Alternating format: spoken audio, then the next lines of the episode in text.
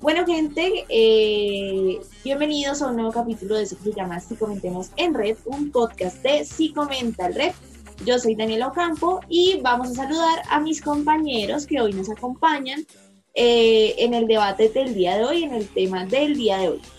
Entonces vamos a empezar, como siempre, por la señorita Jimena Girón. ¿Cómo estás, Jimena? Buenas, buenas, buenas, buenas. No, como que como siempre. Tú siempre me dices que yo te saludo de primera. Es mentira. No, no, no. pierda la Siempre me, me, dejan por allá de últimas, que no dan a Jimena, la última. No, eso, eso es falso, eso es falso. Sabes que eso es falso. Qué bonito okay, tenerte por acá nuevamente, Jimé. Gracias. ¿Cómo Gracias. has estado? Muy bien. Muy bien. mucho frío. Bogotá Sí. está muy frío. Sí, sí, sí. Sí, es verdad. Está haciendo mucho frío. ¿No trajiste cafecito, algo de tomar calientico? Nada, nada, ¿No? se me olvidó. Terrible, ya no traen nada a este podcast. Vamos a ver quién sí trajo, vamos a ver quién sí hizo la tarea. Entonces vamos a seguir con David. David, ¿cómo estás? David. Yo me imagino que soy yo, ¿no? Sí, hoy sí eres tú. Ah, pero es que me confunden, es que para los que no sepan, hoy nuestro Leonardo, invitado especial Leonardo. también Pero es que si se digo llama Leonardo, la gente va a quedar, ¿qué? Ah, pero ahí prendí a la cámara. Hey, ¿qué más, gente? Buenos días, buenas noches, buenas tardes para quienes nos ven, nos escuchan. Gracias, Dani, por el saludo y perdón por haberme demorado, pero es que estaba dudando demasiado, no sabía si qué hacer o a quién saludar. Bueno, aquí, aquí ya para los oyentes y para nosotros, ¿qué, ¿cómo quieres que te digamos? David, No. Leonardo, Negro, ¿cómo te decimos? Ah, pues a mí me gusta que me digan negro realmente, con Ay, cariñito ahí, entonces- confianza, con confianza. Sí. Ne- negrito, ahí, negrito. negro. Cuando diga negro, ya sabes. Eso. Listo, entonces vamos a seguir. Entonces, Cris, ¿cómo estás? ¿Cómo te va? No Buenas se te oye. noches. Ahora sí. Buenas noches a los nacionales, a los internacionales. ¿Cómo están? Ah, ese saludo me gustó. Toca, toca, toca cambiar un poquito. Oigan, muy feliz de que es un video podcast diferente. Tenemos gente nueva, invitados, a mis compañeros, que rico verlos en este video podcast. El tema está súper interesante, pero pues bueno, eh, dejo que Dani siga saludando al resto. No les voy a quitar más tiempo. Sí, sí, ya como Cris lo dijo, bueno, tenemos dos sorpresas muy grandes en el podcast de hoy y es que la primera sorpresa es que nuestra invitada del podcast pasado, o sea, Sofía Garcés, que si no lo han visto vayan y corran a verlo, porque no, pasado no, el antepasado, en el podcast de feminismo, ella fue nuestra invitada, pero en este momento ella ya es parte de nuestro equipo de Psicomenta. Entonces vamos a saludarla, a ver cómo está, cómo se siente ser parte de este hermoso equipo. Sofi, ¿cómo estás? Hola, hola a todos, ¿cómo están? Yo estoy muy contenta, con mucho frío. Me fui a cambiar y todo porque no, ya está pasando. Está frío, está frío, el clima está frío aquí en Bogotá. Sí, sí, sí. ¿Vieron? El podcast fue tan bueno que Sofi quiso quedarse en la red. Ustedes creían que no, que no iba a ser bueno. pues. Pero bueno, siguiendo con las sorpresas del episodio, hoy tenemos, como lo dijo Cris, un invitado muy especial para el tema de esta noche y es el psicólogo David Porero. Entonces vamos a dejar que nos salude y pues que él se presente. David, ¿cómo estás? Hola, buenas noches, buenas noches a todas, a todos, ¿cómo están? ¿Cómo se encuentran? Me alegra estar aquí. Gracias por la invitación a ustedes, gracias a las personas que nos ven. Bueno, ¿y tú trajiste cafecito o algo para ver si los Sí, sí, a mí sí, el tintico, sin importar la hora, es infaltable. Muy bien, muy bien. ¿Sí ven, equipo? ¿Sí ven? Los invitados sí hacen la tarea, muchachos. Yo quiero que vean. No, a David paila, no. viene con café, también tiene el saco que tiene el nombre de la firma de él. O sea, por favor, o sea, él viene top 10 a este video podcast. Sí, el pocillo con mi nombre se está lavando, entonces pues, Próximamente van a ver acá pocillos que nos va a regalar nuestro querido fundador con nuestros Gracias, nombres Cristian. y Muchas el gracias. loguito de psicomental. Gracias. Perdón, espero con una por- frase lo emotiva también. Recuerden Emotiva, que por favor. pueden dar sus donaciones a través de Neki, el número tal, tal, tal. David Se los dejo también. aquí abajito. Ah, ah, manejan OnlyFans también. y pues. Ay, David, el negro quiere, el negro Estamos en el proceso, estamos en proceso, Sí, sí, estamos en Estamos proceso. abriendo las cuentas. Está haciendo Estamos- su Es igual el tema del deporte. Estamos, Por eso llegó Sofía. Sí, claro, obvio. Esa es la sorpresa para todos.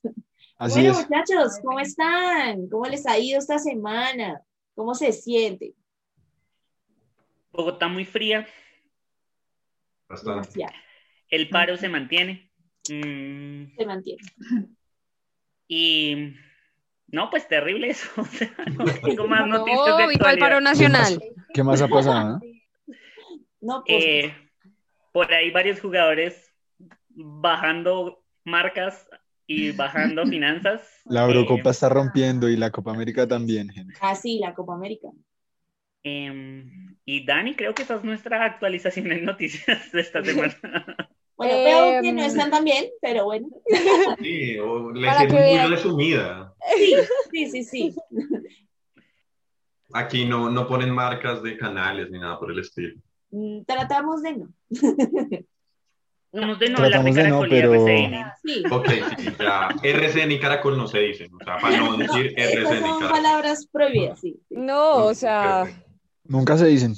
Ok. aquí hablamos cosas bonitas, no pura basura. Entonces, Sí, Pero vean Canal 1 y City TV si se quieren informar. Sí. no, y es Al que menos City este TV, noticiero tuvo más información. City TV, sí, sí, City TV se ha ido como por ahí, como, Sí, como el camino. golpeando. Sí, es que no olviden de quién es City TV, entonces es Sí, difícil. claro. Se deja contagiar, se el deja último contagiar. cubrimiento de- del último paro, ¿se acuerdan que fue full? O sea, estuvieron siempre apoyando al pueblo, todo. Yo creo que ahí hubo amenazas detrás del, del asunto y todo, pero ese no es el asunto de hoy. así Yo también creo Ah, es que, ustedes bueno, también tienen primicias. Jimena, adelante. dejemos la polémica, que nos van a cerrar el Nos podcast. gusta el chisme, por eso somos psicólogos. el chisme. Pero recordemos la- las cosas que nos ha dicho Dani, no digamos las marcas, bueno. Ah, sí. A mí, queridos oyentes, me pasan por la galleta en este podcast. Yo les ruego no digan marcas y ellos, ¿qué? ¿Claro? ¿Qué? ¿RCN? ¿Qué?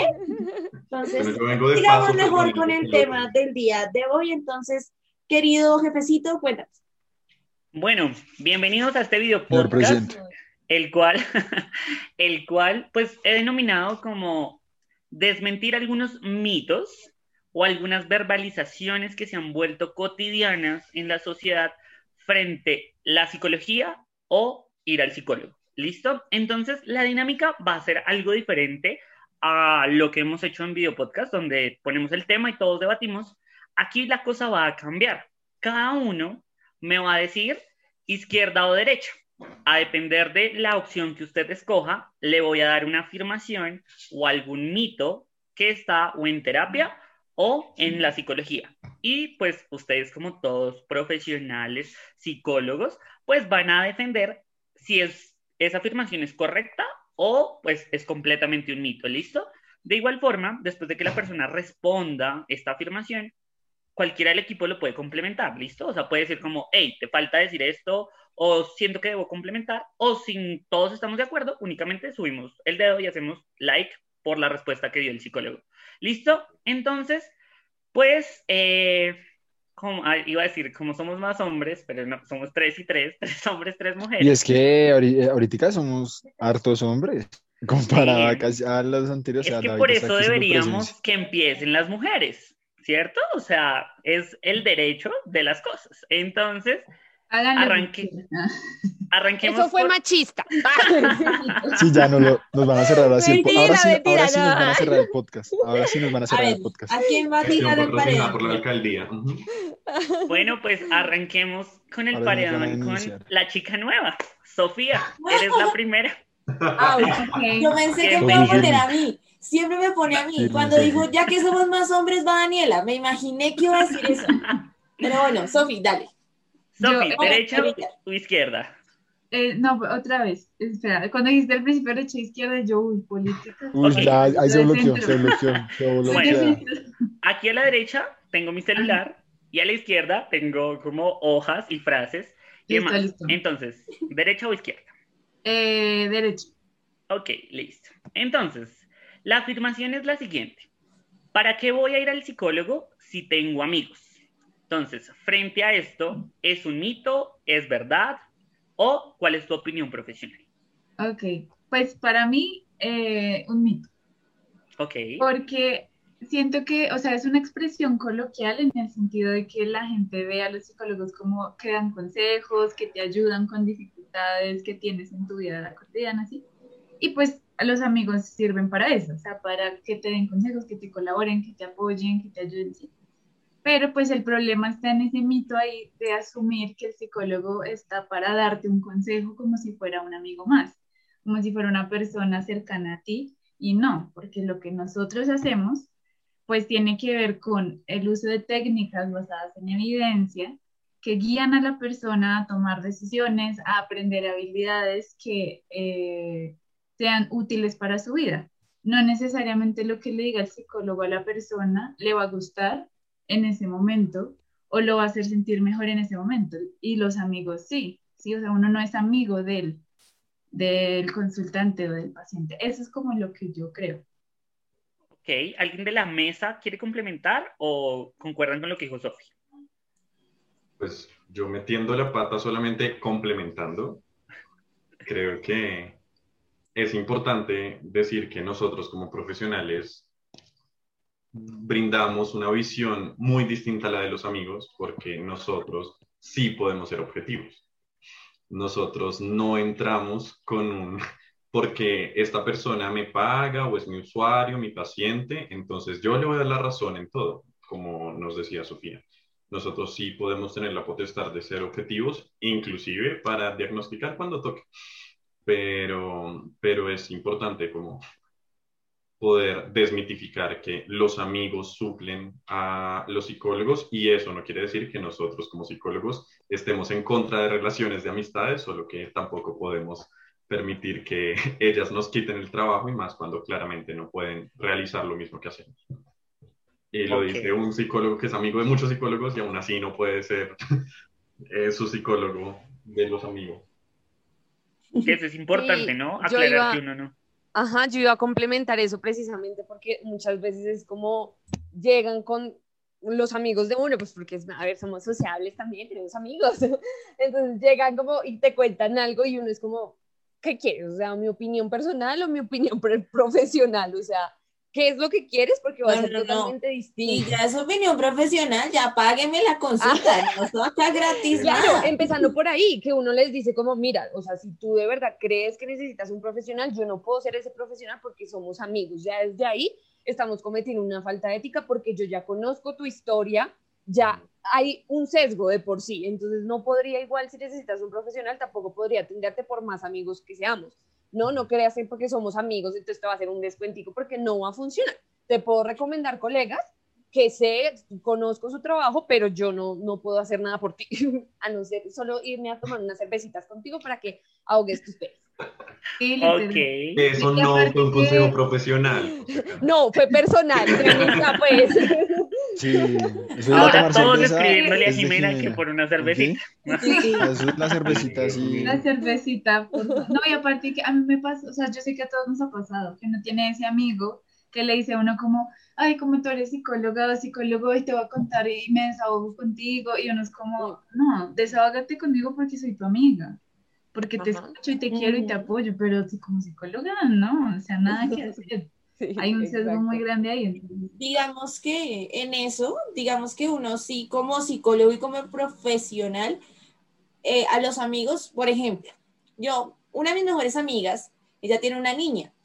Pues obviamente dentro de mi formación está pues la psicología de los niños, entonces yo le doy algunos consejos, le digo como déjala hacer esto o estimúlala con esto cuando era muy pequeña, pero de ahí a pasarme a ven te trato, ven la trae la niña que yo le hago la consulta, no, eso ya es un límite, o sea, los psicólogos, como dice Jiménez, sí, obviamente podemos tener amigos porque somos seres humanos, somos seres sociables y eh, en algunos casos somos seres alcohólicos, pero eh, está en eso, está en no pasarse. Opinión personal la- también no. es esa. esa Yo no es lo soy. personal a No de este generalicen. No generalices, Ustedes yo no lo soy. porque vienen a quedar acá bien con los oyentes y con los que nos ven. No, no, no. Acepten, acepten. Ay, no. Bueno, continuando con nuestra Sí. actividad de mitos. Gracias. Gracias, gracias. Eh, pues ahora va un hombre. Entonces se lo ganó David Leonardo. Entonces. David Leonardo, cuéntame, ¿derecha o izquierda? Eh, a izquierda, a izquierda, a izquierda. Listo. La afirmación es la siguiente. ¿Para qué voy Ah. al psicólogo del colegio si él le cuenta todo a las profesoras y a la secretaria? Tengo que decir si es. eh, ¿Mito o verdad? Mito. Uy, es que a ver, ¿qué te puedo decir? Em, lo que pasa es que también depende mucho del profesionalismo del, del psicólogo, porque yo también escuchaba eso, ¿no? Pero ¿Pero es pensaría mito o es verdad? Primero, Eso mito es- o verdad. según las yo digo que- es verdad. Uy, sí, según las profesoras a mí me contaron. No, a ver, eh, yo digo que, uy, pucha, eso está difícil de verdad, pero yo diría que es mito. Es que Tú dices que es mito. yo diría que es mito, pero es que también entramos en esto del, es que no quiero entrar en el depende, porque nosotros los psicólogos siempre somos del depende de, depende de eso. Un excelente Pero- psicólogo siempre va a decir depende. Pero entonces, pero entonces digo que depende, porque es que evidentemente sabemos que si de alguna manera la vida de, de alguien está comprometida o demás, pues evidentemente sí. Obviamente ese es un ambiente académico que bueno, bien, no está como, eh, no es que no se quiera decir que no pasen ese tipo de cosas, pero, mm, pero, uy, bueno, yo voy a decir que es mito, pero con un grado de, con un grado de verdad tinte de verdad. y con un tinte de verdad, porque, porque yo creo que en el colegio, estando como en un ambiente tan pequeño y tan controlado, pienso que de todos modos sí se da mucho como esa, ese parloteo entre, entre de pronto como profesionales y demás. Pero yo voy a decir que es mito porque voy a confiar en el profesionalismo de los psicólogos y de que no, uno no cuenta esas cosas a nadie. Mm, Pero está bien, con un tinte Guiño, guiño. David Sí, está haciendo guiño, guiño, entonces yo, yo se lo traduzco.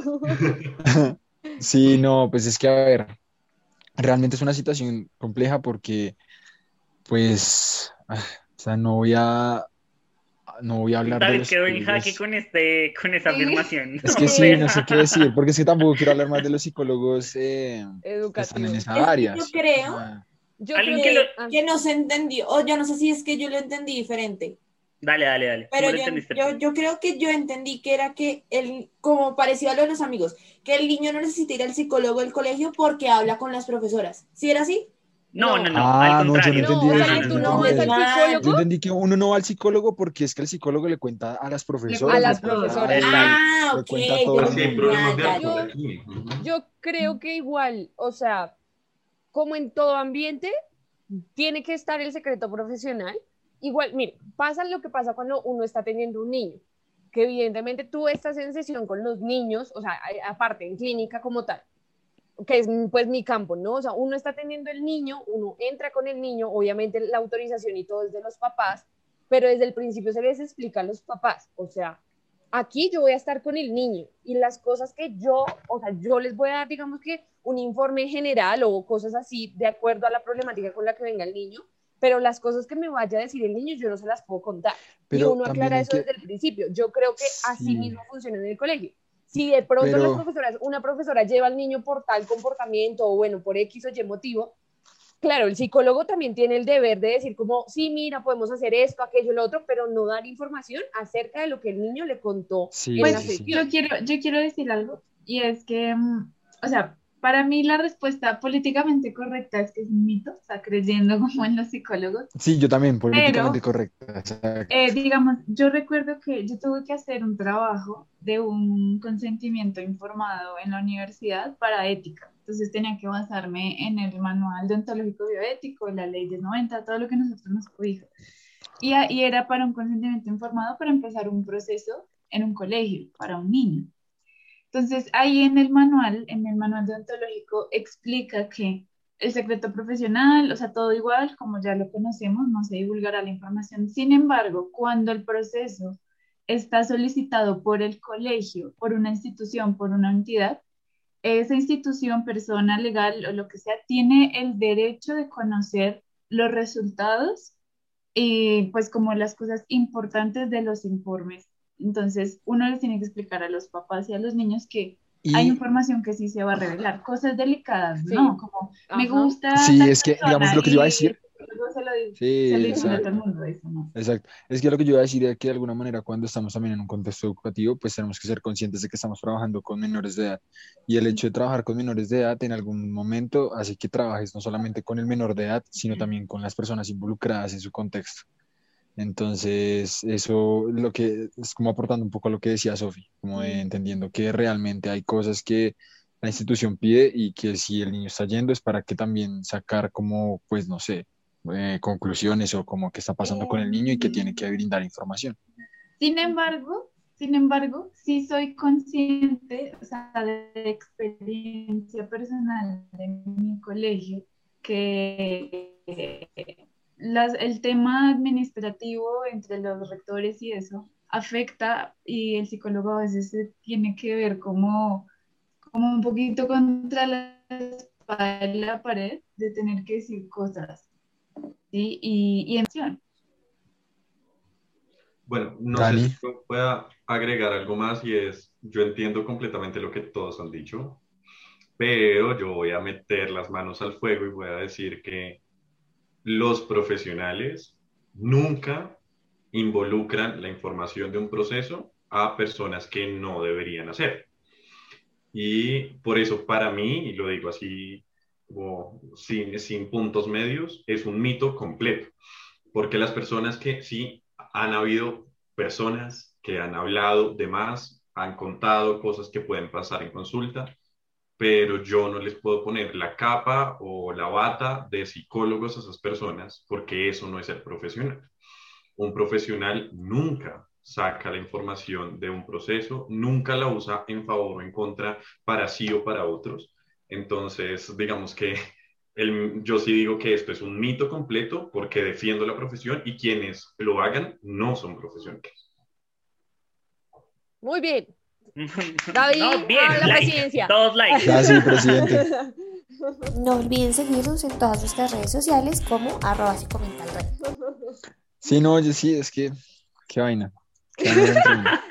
Hay que confiar, Tranquilo hay que confiar. otra oportunidad. Hay Hay Hay otra que, ronda. hay que Ah, confiar, hay que confiar, Hay otra que ronda, confiar no en la profesión. Hay que confiar en la profesión, la verdad. Hay sí. otra ronda. Esta la no te perdiste, pero la siguiente Tranquilo, Cero. siempre hay una Cero, segunda cero, cero. oportunidad. Qué pecado, mentira. Dani, Dani, tú tenías la mano levantada, tú ibas a Sí, decir pero ya se me olvidó. Ah, Ah. bueno, siguiente. Pero no, pero no pierde la intervención, sigues tú. Entonces, A ver, a ver, vamos a ver qué nos toca. Eh, ¿derecha o izquierda? Derecha. Listo. Entonces, es preferible ir de una vez al psiquiatra porque él ya me da fármacos, en cambio el psicólogo no me da medicación. No, mito. O sea, para mí eso es falso. Porque pues igual en todos los tratamientos que lleva fármaco, en los tratamientos de trastornos mentales, tú tienes que tener sí o sí la terapia.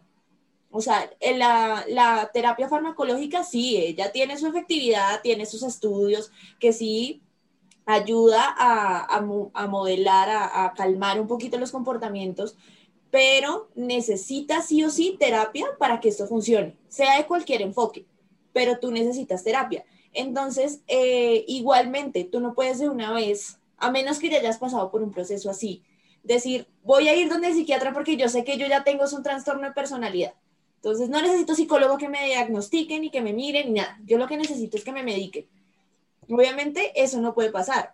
Tú primero vas al psicólogo para que el psicólogo, bajo su criterio, te diga, ok, tienes esto, vamos a mandarte a psiquiatría. Entonces, para mí es mito.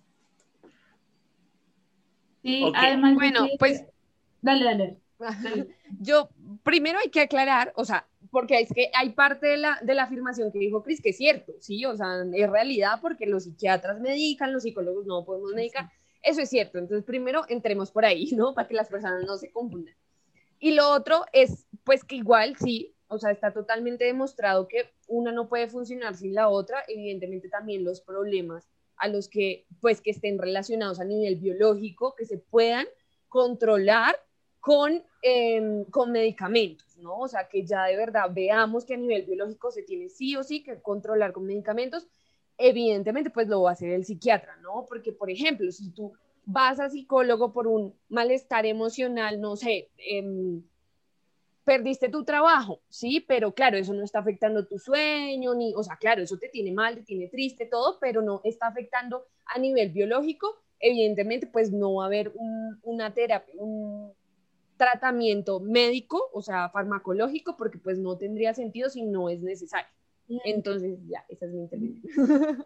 No, y, y yo, yo, te, yo iba a complementar que, o sea, la afirmación es un mito total porque que yo diga cómo quiero empezar un proceso porque me siento mal, no sé, tengo depresión, supongamos. Yo, yo me digo que yo tengo depresión y voy al psiquiatra y el psiquiatra me puede decir efectivamente tienes, no sé, un estado depresivo, no sé qué, pero no te voy a mandar un medicamento porque no hay un problema de biológico de estructura. O sea, te toca ir a, a un psicólogo o sigues conmigo el proceso y no te medico.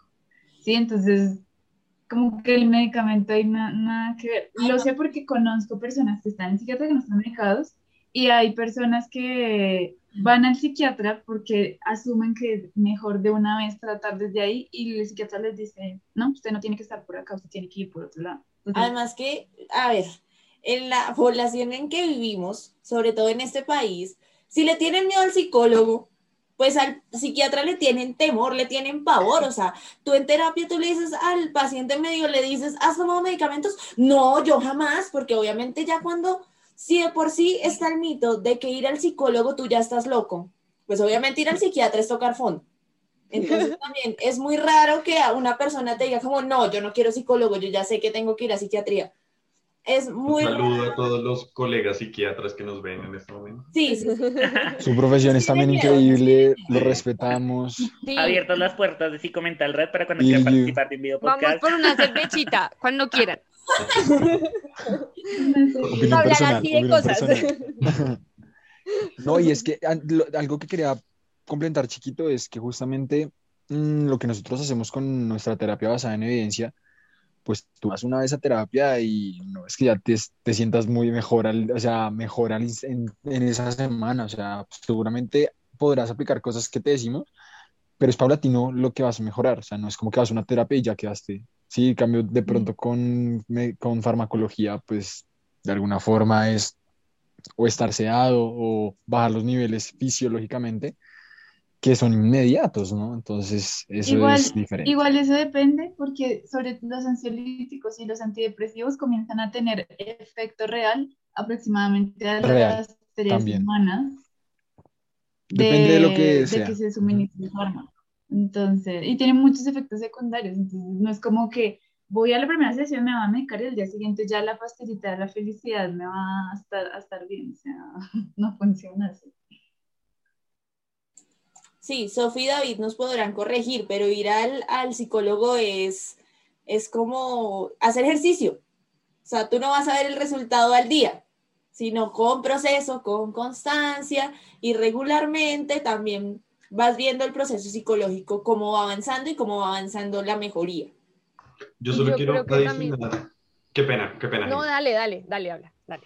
No, yo solo quiero adicionar una cosa y es que normalmente eh, nos toca, creo, a la mayor parte de clínicos ver que muchos pacientes le tienen miedo a la psiquiatría porque piensan, como lo decíamos, que era el mayor límite. O sea, ya si ir al psicólogo es algo fuerte, ir al psiquiatra es reconocer que estoy loco.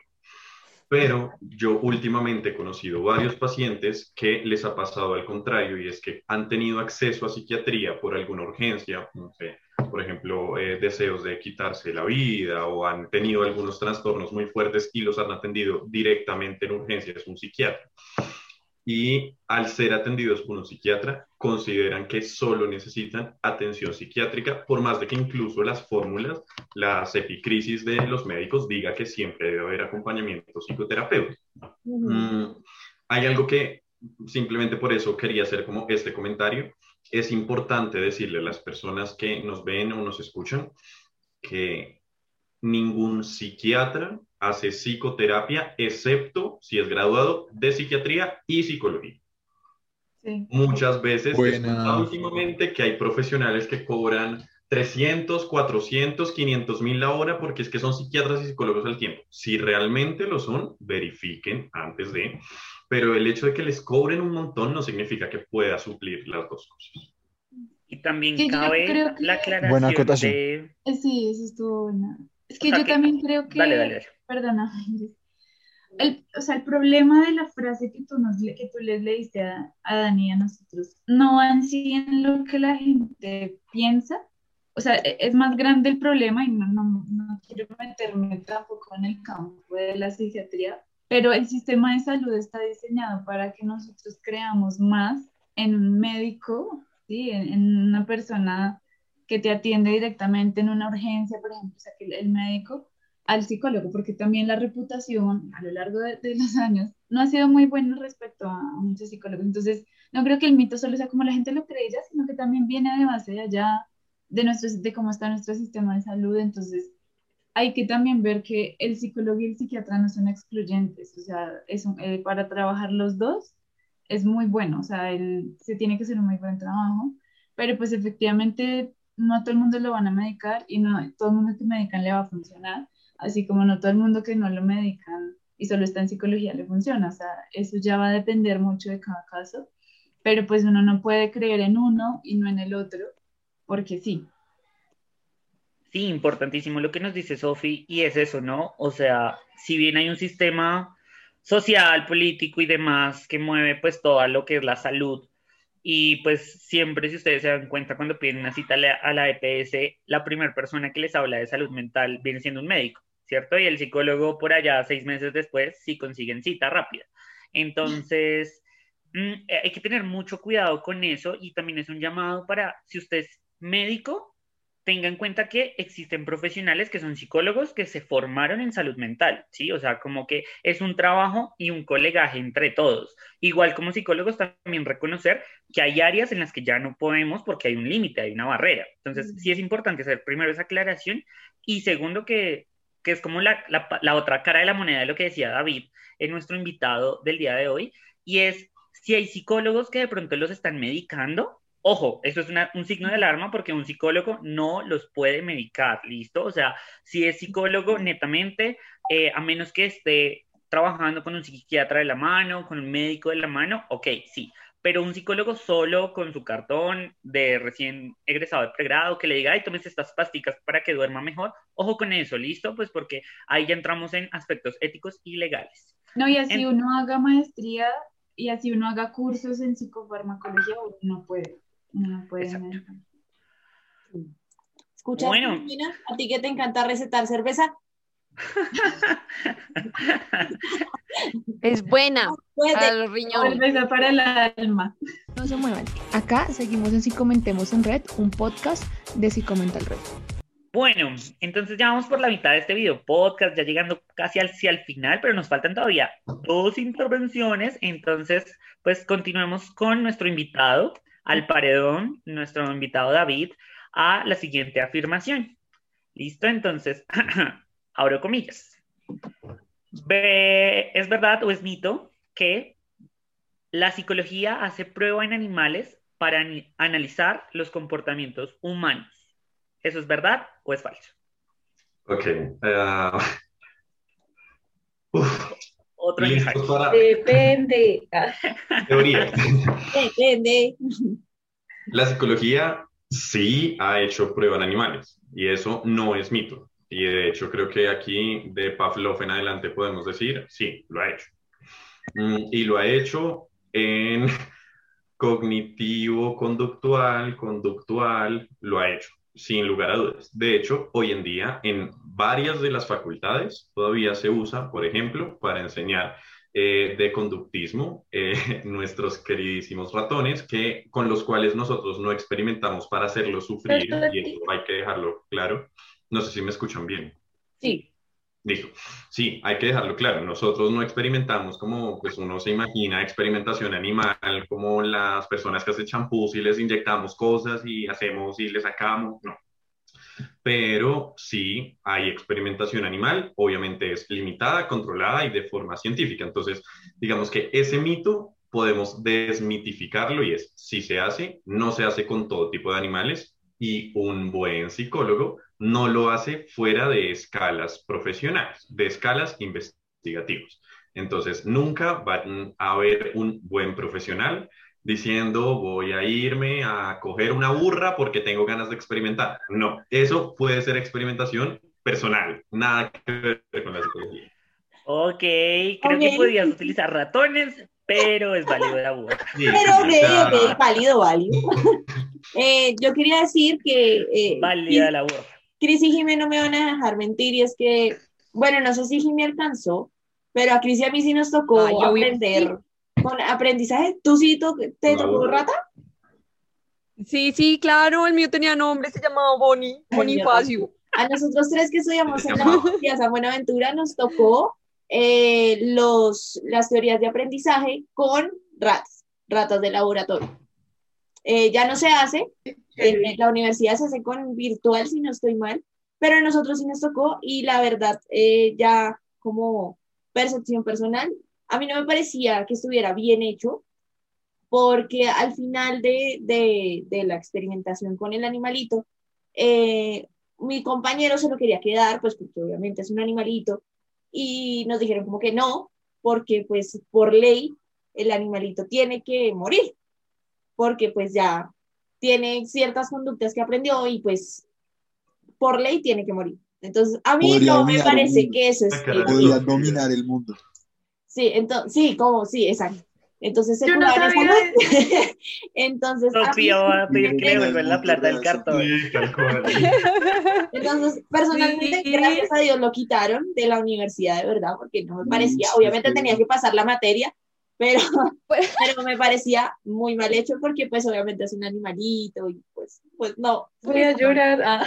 Yo creo que lo que decía, sí, a mí sí me tocó también pero en realidad yo siento que, que era algo muy, muy sano, ¿sí? O sea, entre comillas, porque, o sea, se le daba como, claro, o sea, el ciclo de vida estaba determinado, pero en realidad los ratoncitos, o sea, tenían una buena vida, o sea, tenían, en, en el laboratorio donde los teníamos, cada uno tenía su cajita, y entonces el, el, el, salón estaba como, obviamente, climatizado así calientito, uno tenía que ir a cambiarles las, pues, las jaulas, limpiárselas, darles comida, o sea, todo eso, obviamente si en su ciclo estaba a morir, pues igual tampoco moría feo, o sea, al animalito lo dopaban y se lo van de comer a las serpientes. Ay, no, no, divina su muerte. No, no moría feo, por fortuna. Qué muerte más hermosa. Era el ciclo Es que como le daban trago antes, entonces no sentía nada. La cerveza.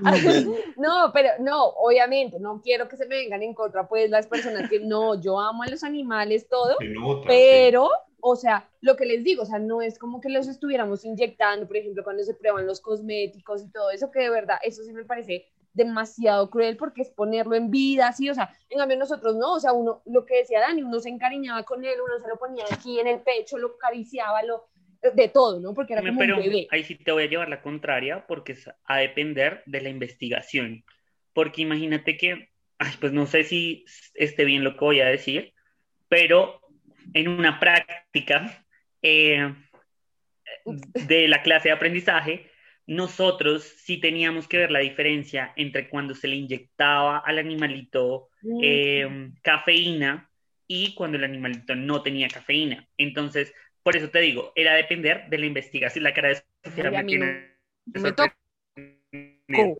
sea, de la investigación, porque unos que tenían laberintos, otros que tenían la de los electrochoques, otros que tenían los de las lucecitas, otros dos que inyectaban. Entonces, va a depender mucho de, pues, de esta experimentación. Entonces, para concluir, pues como para llegar como a un resumen de esto, sí es verdad, la psicología la mano, animales, Sophie levantó la mano, pero, pero, la mano. pero, ojo a esto, eh, también ha venido un debate, ¿cierto? A nivel eh, ético, y por eso muchas carreras también han optado por utilizar el sistema, que no sé cómo se llama, pero es este sistema de la ratica virtual y que la tienen que cuidar y que si se les muere pierden la clase de aprendizaje. Entonces, eh, es importante, ¿no? Es como el Tamaguchi virtual, pero es importante que los cuide. Ya, Sofía, tienes la eh, palabra. Bueno, esto está, está siendo demasiado duro para mí porque Traumada. yo, o sea, pues, Atrapada. postura personal, yo soy demasiado, demasiado, demasiado eh, Animalista. pet friendly, o sea, animalista por siempre. Mi universidad afortunadamente no tenía eso, gracias a, a todos, no, nosotros no.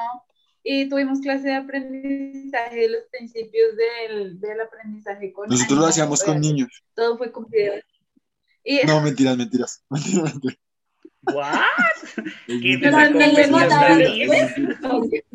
Es mentira. Ciclo de la vida, dijo. Jimena. No, no, nada que ver, no. Pero digamos, o sea, yo soy consciente de algo que me duele aceptarlo y es que yo soy consciente que la ciencia, no solo en psicología, sino en general, no hubiera podido llegar a la locura si no estuvieran hechos ese tipo de experimentaciones con los animales. Me duele aceptarlo, pero es verdad, ¿sí? O sea, porque también sabemos ahora que eso está mal porque se hizo antes. O si, si nunca se hubiera hecho, pues no sabríamos que eso no se debe hacer en este momento. Que yo, como postura profesional, no creo que sea necesario que los estudiantes deban experimentar con un animalito, sea rata, paloma, gato, lo que sea, para aprender bien respecto a los principios de aprendizaje, porque pues el aprendizaje no solamente se tiene que hacer así en vivo, puede ser también vicario, ¿sí? O sea, por eso es que muchas universidades adoptan eso, no solamente por el tema ético, lo digo yo, por el tema de que amamos los animalitos y que no sufran, sino porque no es 100% necesario, o sea, está demostrado que es 100% necesario, no es. Pero sí, me traumé un poquito porque no sabía que se, se hacía lo de, Listo, David, lo de la cuéntanos. cafeína, que en shock. Y lo de que lo matan, también. Yo quiero concluir como la respuesta a, a mi mito con, mm, me les voy a robar dos o tres minuticos eh, de su atención. Em, primero, estoy de acuerdo con Sofía en, por más difícil que suene, la psicología no sería lo que es hoy en día, de no ser por muchos experimentos, incluyendo los que hemos necesitado con animales.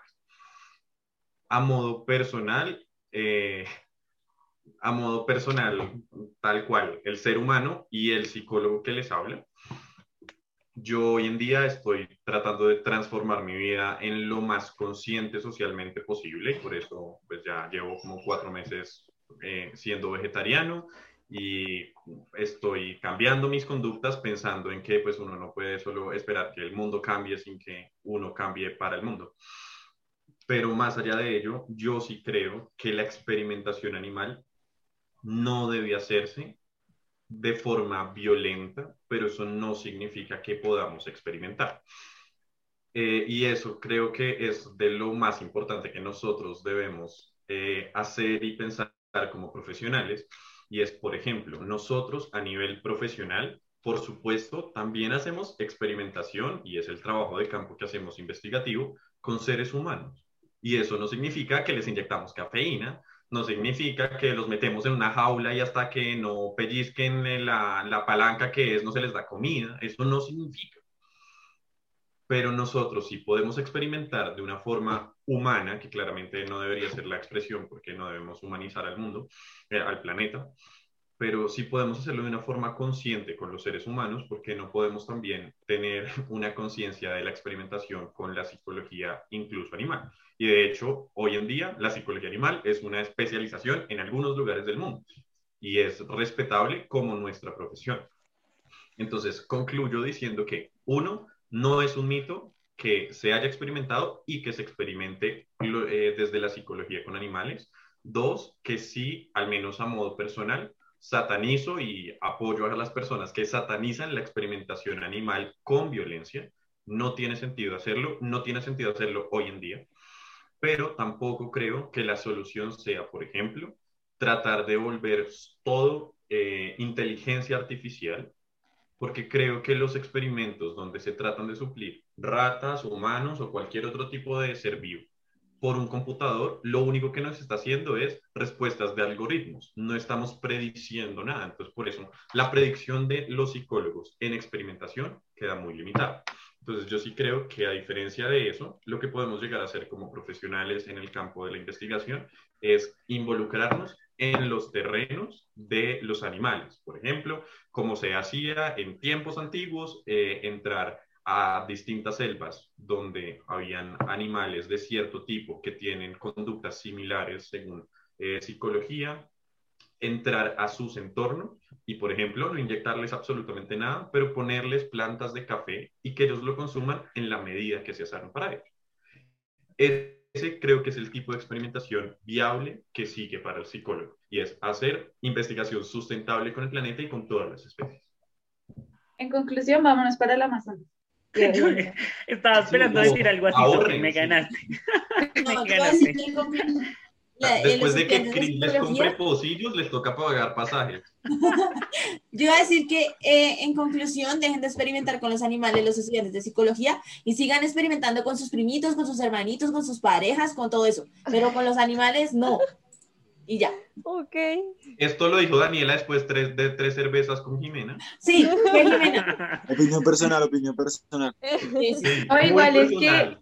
actualmente ya hay, o sea, hay muchos videos de lo que se hizo en el pasado con esos animales. O sea, ya, ya uno aprende demasiado con esos no hay que videos, repetir. con personas, con todo. O sea, uno va a la calle y en verdad vayan a un jardín de niños y miren, observen. Y les juro que aprenden demasiado.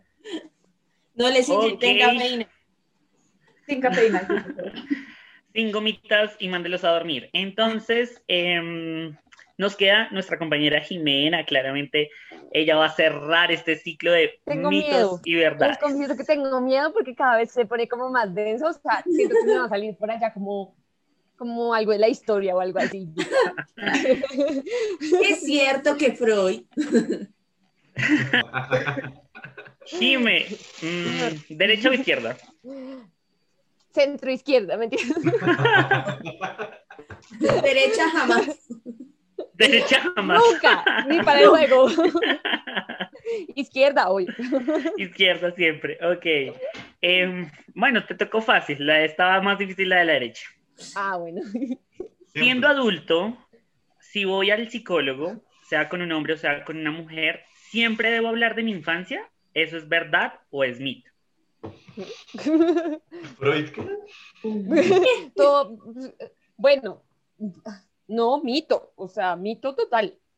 ¿Por qué? Porque obviamente cuando se realiza la historia clínica, uno sí, cuando es adulto, pues evidentemente uno le pregunta ciertas cosas y cuando un niño sufrió de pronto algún evento realmente importante o muchas cosas, ¿no? Uno pregunta, pues, pero a nivel como general para la historia clínica, de pronto si hay antecedentes o bueno, en fin.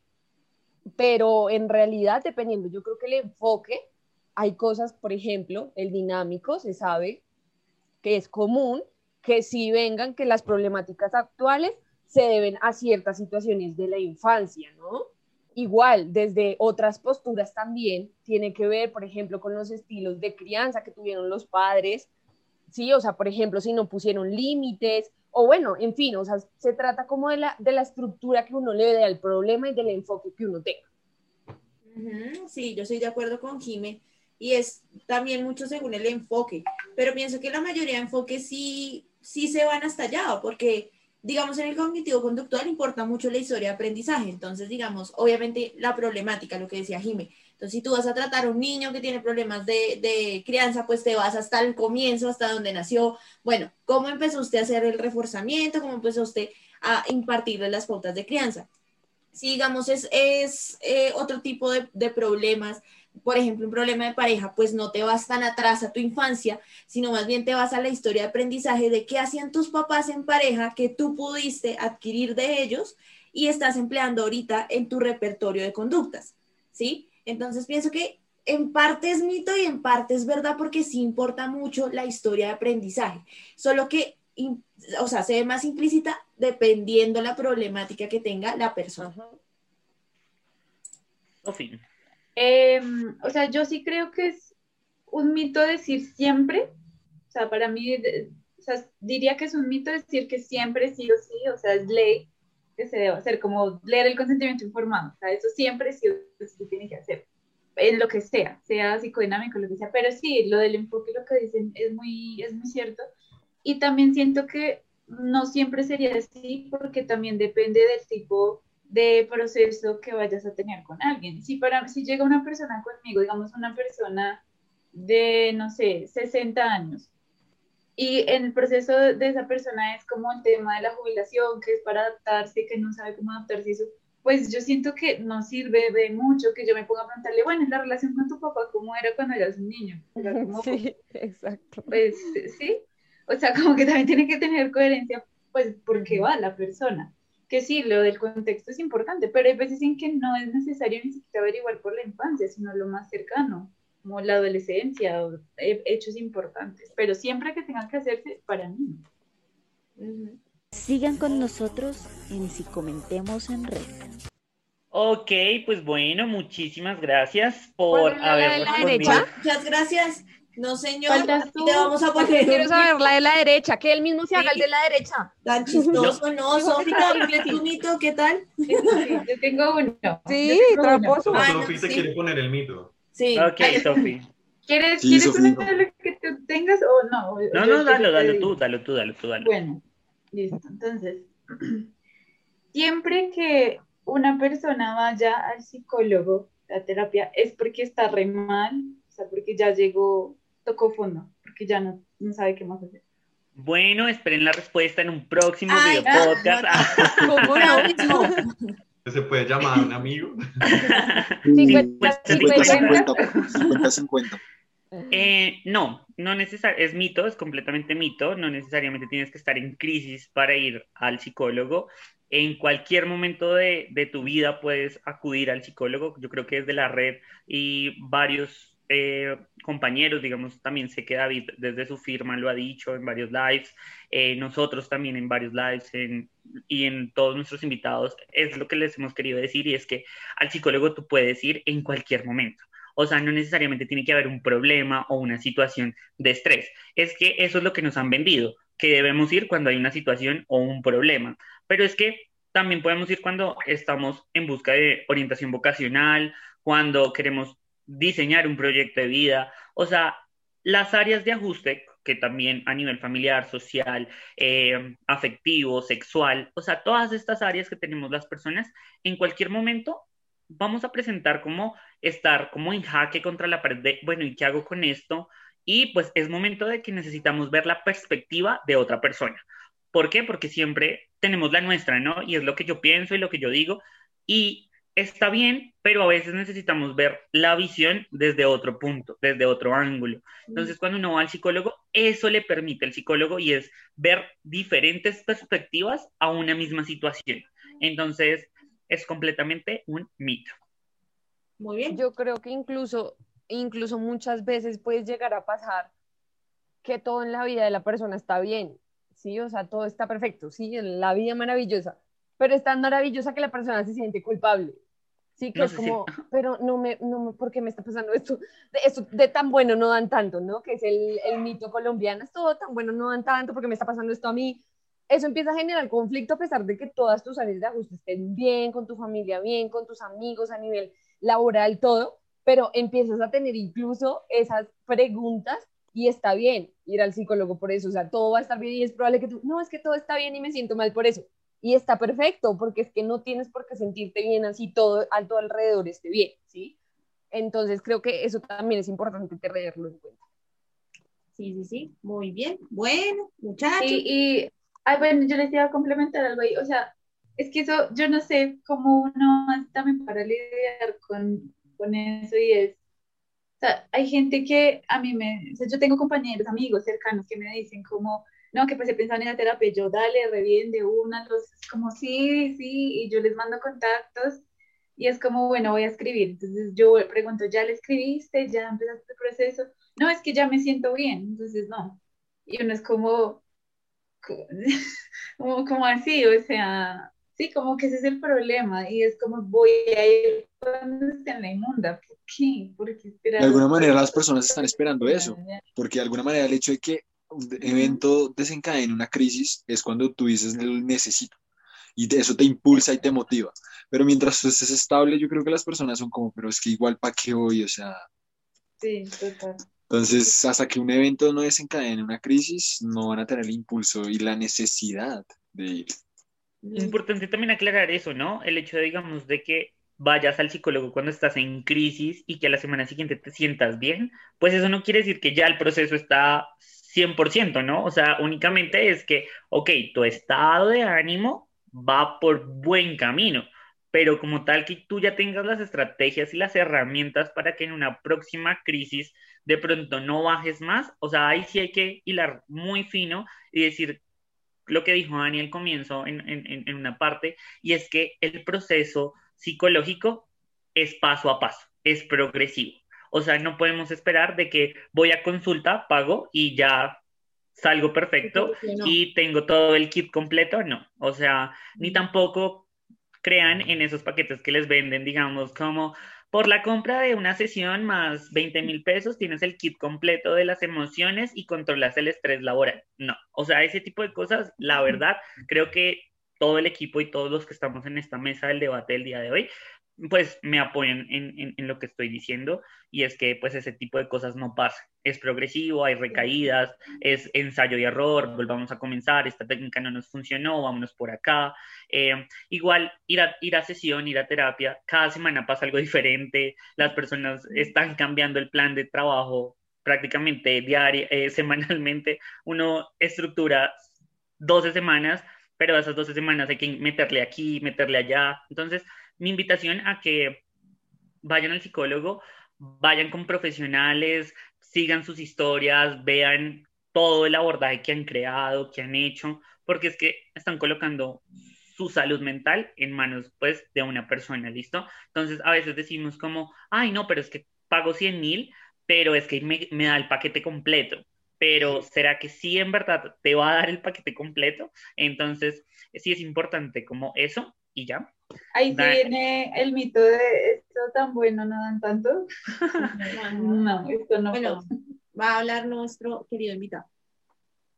Bueno, respecto a lo que nos decía Cris, creo que sí estoy de acuerdo plenamente en que las soluciones milagrosas nunca, nunca funcionan, especialmente en nuestros temas de salud y Creo que aquí todos respetamos como buenos profesionales las creencias de todas las personas, pero así como las respetamos, nosotros nunca llegamos con una bandera de una religión, de una creencia, porque no es nuestra función. Y por eso mismo no ofrecemos milagros. Nosotros trabajamos a partir de la ciencia. Quienes les digan, no, mira, es que compra el paquete completo, no, mira, es que si lo que nos decía Cris, si compras, no sé, ocho sesiones para los próximos dos meses, incluye Biblia y baños aromáticos, lo siento. O sea, eso puede llegar a servirle a algunas personas, pero eso no es profesional. Y es importante que nosotros separemos completamente las creencias de las personas de nuestra labor no porque nosotros las irrespetemos, sino por el contrario, porque nosotros no trabajamos para una religión, no trabajamos para una creencia, no hay un solo Dios que nos mantenga a todos, no hay una sola postura del mundo, nosotros no dejamos de ser profesionales si atendemos en el Tíbet o si atendemos en la Amazonas. Entonces es importante que eso lo dejemos claro. Pero Sofía ya va para allá, o sea, Sofía ya va para el Amazonas. Yo me voy. Ah, yo pensé para el Tíbet. pero acaba de llegar y ya la están echando. Pero, eh, pero más allá entonces de la invitación de creer realmente nuestra profesión y dejar las creencias, al menos como profesionales, también hago una invitación muy importante y es que muchas veces en redes los profesionales o la gente que ha asistido a consulta dice hay que ir al psicólogo. Y para mí el mensaje realmente es hay que volver al psicólogo. Porque muchas personas han ido, y muchas dicen, no, es que yo fui una vez y me trató muy mal, o me preguntó algo que no me gustó, o me miró como no creía, o sentí que no pude decirle algo porque no tenía la confianza. Bueno, hay que volver al psicólogo. Si no te sientes cómodo con quien te trató, hay muchos más. Si crees que alguien que te atendió no fue profesional, denuncia, porque eso nos hace mejores como profesionales. tal cual denuncia. No trabajas en RCN, ¿cierto? O sea, Sí. Oye, eso, ¿qué o sea, por favor. Esa noticia es de usted, entonces no hay lío. Opinión personal. Pero más allá de cualquier cosa, de verdad, tratemos de hacer de la salud mental una salud responsable y para que sea responsable, como toda la salud, el sistema de salud en general, la mayor parte de cosas que mejoran en el sistema de salud es por las quejas que tiene el mismo sistema. Entonces, si hay profesionales que son mediocres, que no trabajan adecuadamente, que no les brindan espacios de seguridad en cualquier forma, espacios físicos, en lenguaje, en miradas, en atención, en que les prometen que van a hacer un proceso y al final se ven cuando se les da la gana o solo se ven más seguido con tal de cobrarles más. Cualquiera de esas cosas, denuncien, porque es lo que hace que los malos profesionales dejen de ser profesionales y los buenos podamos servirle. Creo que mm, también complementando lo que decían, también es importante aclarar y que uno lo dice cuando inicia terapia y es que esto es un trabajo de equipo, ¿sí? O sea, yo no les puedo dar las herramientas, o sea, yo como psicólogo, psicóloga, no puedo dar las herramientas y que la persona no haga nada para utilizarlas. Entonces yo creo que hay que tener en cuenta eso de que siempre yo te doy las herramientas, pero tú tienes que ponerlas en práctica. Algo que me decía una amiga hoy, justo con ese, era un ejemplo que decía, es como cuando tú vas al médico, el médico te manda un tratamiento, si tú no te tomas la pastilla, de nada te va a servir. Sí, ya fuiste al médico, pero si no te tomas la pastilla, no va a pasar absolutamente nada. Si no te tomas el, el jarabe que te mandó, no te va a servir de absolutamente nada. Eso mismo pasa con la psicología, que también desmiente los mitos que hay alrededor de eso, que es que no, que leemos las mentes, que te lo vamos a solucionar así rápido. No, porque es que esto también es un trabajo de ti, ¿o sí? O sea, el tuyo, tú como consultante, como paciente, como le quieran decir, eso también es un trabajo tuyo porque no, no podemos hacerlo nosotros todos. Entonces, si yo te doy las herramientas, tú tienes que ponerlo en práctica porque si no, de nada va a servir. Y al menos desde mi enfoque, el objetivo es que, claro, es pasas terapia, pero que eres autónomo y en algún momento vas a dejar la terapia y te vas a llevar esas herramientas. No es como que toda la vida te vas a quedar conmigo y ahí yo voy. No, así como el médico no puede estar pendiente que te tomes la pastilla cada 12 horas, pues el psicólogo no puede estar pendiente y confía en que tú lo vas a hacer porque es para ti mismo. Entonces creo que eso también es importante aclararlo porque muchas veces las personas llegan creyendo que ya yo te voy a hacer aquí el lavado espiritual, pues voy a, vamos a rezar, jajaja, ja, ja, y ya, listo todo, y las cosas no, pues no son así. Eh, pues complementando lo que, lo que dijeron, así como nosotros eh, recomendamos mucho como vayan a terapia, no cuando necesariamente haya un problema y eso, creo que también es importante que entre nosotros, sea, entre los colegas, nos digamos lo mismo, ¿sí? Como vayan ustedes también a terapia, porque he visto, y eso también es un mito que, que de pronto no tocamos, y es como el, el psicólogo que va al terapeuta es como, ¿qué, ¿qué, carajo? Si usted ya es psicólogo, si usted ya tiene las herramientas, si usted ya sabe cómo manejar, ¿por qué está yendo a terapia? Como que es un mal profesional. Lo he escuchado mucho, me lo han dicho colegas, como, como no, yo no, es que, como así que yo soy psicóloga y no puedo manejar mis problemas, entonces tengo que ir a terapia? Entonces, como, sí, o sea, uno sigue siendo un ser humano que tiene todos los problemas igual de cualquier otra persona, que le cuestan muchas cosas y creo que también parte responsable de promover la salud mental es que nosotros mismos nos chequemos y sea como, pues quiero empezar un proceso, quiero mejorar en mis cosas.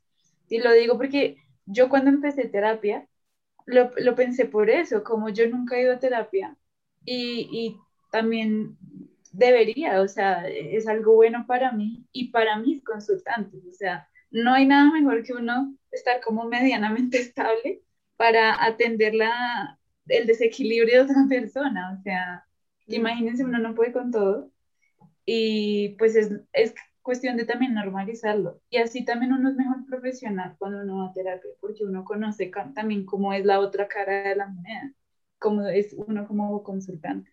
Entonces, esa era mi recomendación. Bueno, eh, a mí me da mucha risa que empezamos el podcast y nadie quiere empezar a hablar, pero yo digo, bueno muchachos, y ahí sí, empiezan todos a alzar la mano, empiezan todos, espera, espera, espera. Pero bueno, eh, yo creo que conclusiones, pues yo creo que ya lo dijimos todo. Ya cada uno de nosotros, a partir de su mito, dio su, como su conclusión. Eh, pues nada, básicamente la recomendación desde Si Comenta Red y creo que desde David también, va a ser, vayan al psicólogo, vayan al psicólogo, den la oportunidad de ir a terapia. Y eh, pues básicamente queremos que si tienen alguna otra pregunta, si tienen algún otro mito que no hayamos tocado acá, pues nos lo dejen en los comentarios o nos lo digan por Instagram. Y pues eh, recuerden que en Psicomental Red tienen el servicio de atención individual, de atención eh, particular en psicología. Eh, y ya, vamos a dejar que nuestro invitado se despida, les deje sus redes sociales y pues lo que él nos quiera contar de su vida y pues nos despediremos de todos. Entonces, David, dale. Bueno, eh, entonces, antecitos de cerrar, les agradezco muchísimo la invitación a Cris, a cada uno de ustedes que mm, ha sido parte del panel, a las personas que nos han escuchado. Qué pena los chistes flojos y la carreta en las respuestas. Mm, creo que al comienzo no me presenté, entonces voy a presentarme así como muy a grandes rasgos. Yo soy David Forero, soy psicólogo del Politécnico Gran Colombiano, con distintos estudios en distintas universidades de, del país y del exterior. Y soy director de la firma profesional David Forero, un equipo de profesionales en salud mental eh, con distintos campos de aplicación de la psicología, eh, entre ellos la psicología educativa, jurídica, la psicología clínica, la psicología mm, social y la psicología organizacional. Un saludo muy grande a mi equipo también, que sé que nos estará viendo. Mm, y trabajamos con pacientes y usuarios en esas áreas en distintos lugares de Colombia y el exterior. Y adicionalmente, pues he sido docente en psicología y soy, perdón, soy coordinador nacional de un equipo de profesionales en salud mental que se llama Psicología por Colombia y tengo mi consultorio privado.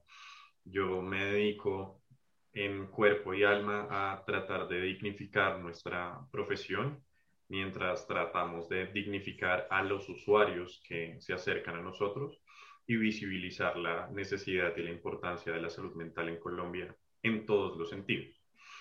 Mm, tratamos de ser más que un, que un grupo de solo trabajo, tratamos de ser un grupo de ejemplo de personas que, por supuesto, con todas nuestras fallas y errores, siempre buscamos evolucionar en pro de lo que creemos correcto y no solo quedarnos en un discurso.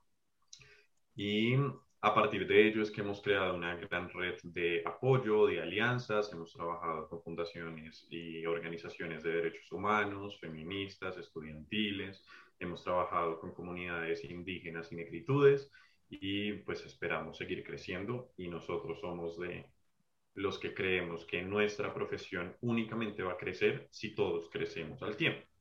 Por eso tratamos de darle la mano a distintos profesionales, a distintos equipos, tratamos de apoyar procesos desde recibir procesos de personas que no pueden ser atendidas por algún profesional por X o Y razón, hasta poder dar opiniones profesionales de forma voluntaria, hacer eh, paneles para poder crecer y seguimos en constante crecimiento. Estudiamos todo el tiempo, tanto dentro del equipo como con profesionales adicionales y hacemos trabajo voluntario en este momento por lo que está sucediendo en el país. Abrazamos a las personas que han perdido familiares por eh, el COVID. Mm, lamentamos muchísimo y somos conscientes de lo que socialmente está pasando, el estallido social que tiene Colombia. Y también abrazamos a las personas que se han visto violentadas de cualquier manera, desde establecimientos públicos y privados, que por supuesto no no creemos nunca que la violencia llegue a ser un medio, pero también somos conscientes que una pared nunca va a ser lo mismo que una bala, entonces dignificamos a las víctimas de todo tipo de violencias y tratamos de ser voces de ellos y incrementar su mensaje para que no se apague antes de tiempo.